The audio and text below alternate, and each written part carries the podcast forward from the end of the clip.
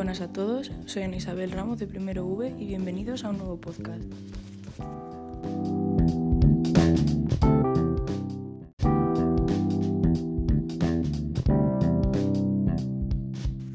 Hoy hablaremos sobre la narcolepsia. ¿Qué es la narcolepsia? Es un trastorno crónico del sueño que se caracteriza por una somnolencia extrema durante el día y ataques repentinos de sueño. La persona que padece narcolepsia a menudo tiene dificultades para mantenerse despierto durante largos periodos, sin importar las circunstancias. La narcolepsia puede provocar alteraciones graves en las rutinas.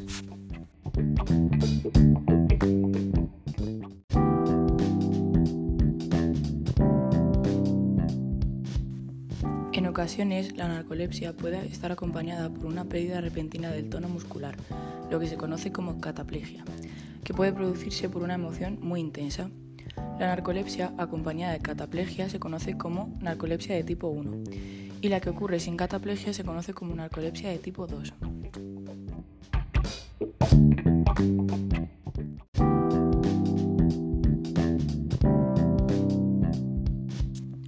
Es un trastorno crónico que no tiene cura, pero los síntomas se pueden controlar con medicamentos y cambios en el estilo de vida. El apoyo de los demás también influye mucho, como el de la familia o los amigos. Puede ayudarte a afrontar la narcolepsia.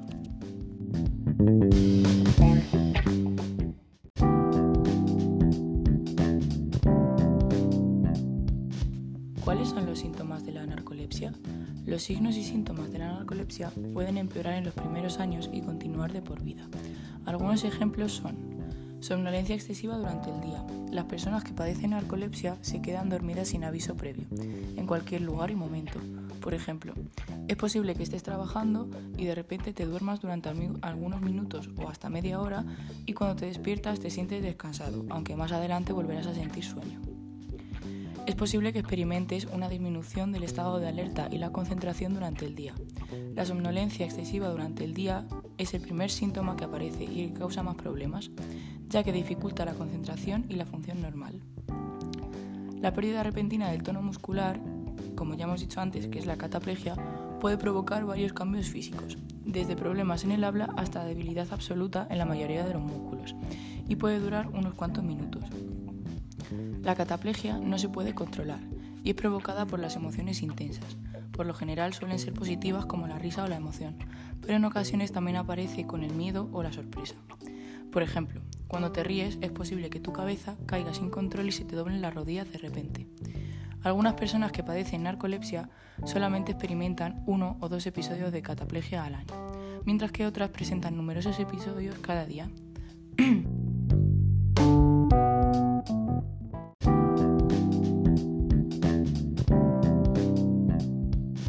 Aquellos que tienen narcolepsia a menudo llegan rápido al ciclo REM, generalmente unos 15 minutos después de quedarse dormidos.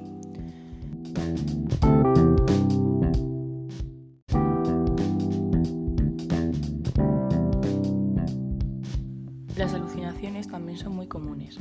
Estas alucinaciones se conocen como hipnagógicas si ocurren cuando te estás quedando dormido o hipnopómpicas si suceden al despertar. Un ejemplo es la sensación de que haya un extraño en la habitación estas alucinaciones pueden ser muy vividas y terroríficas, ya que no estás dormido por completo cuando empiezas a soñar y experimentas los sueños como si fueran realidad.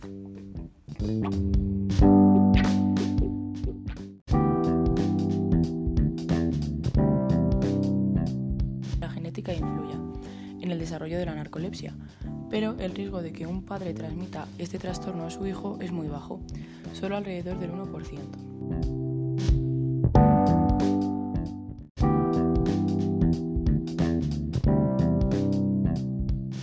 ¿Cuáles son las complicaciones de esta enfermedad? Bien, el mal entendimiento en público de la enfermedad.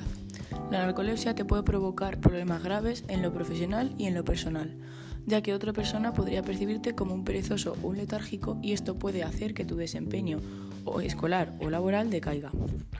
La interferencia en las relaciones íntimas. Los sentimientos intensos como la ira o la felicidad pueden desencadenar signos de narcolepsia como la cataplexia lo que hace que los afectados eviten las interacciones emocionales. El daño físico. Los ataques del sueño pueden provocarle daños físicos a las personas con narcolepsia. Si tienes un ataque mientras conduces, tienes un mayor riesgo de, tener un accidente automovilístico. Si te duermes mientras estás preparando la comida, tienes un mayor riesgo de sufrir cortes y quemaduras. Estos son algunos ejemplos. Obesidad. Las personas con narcolepsia tienen una mayor tendencia al sobrepeso. El aumento de peso puede relacionarse con un metabolismo muy lento.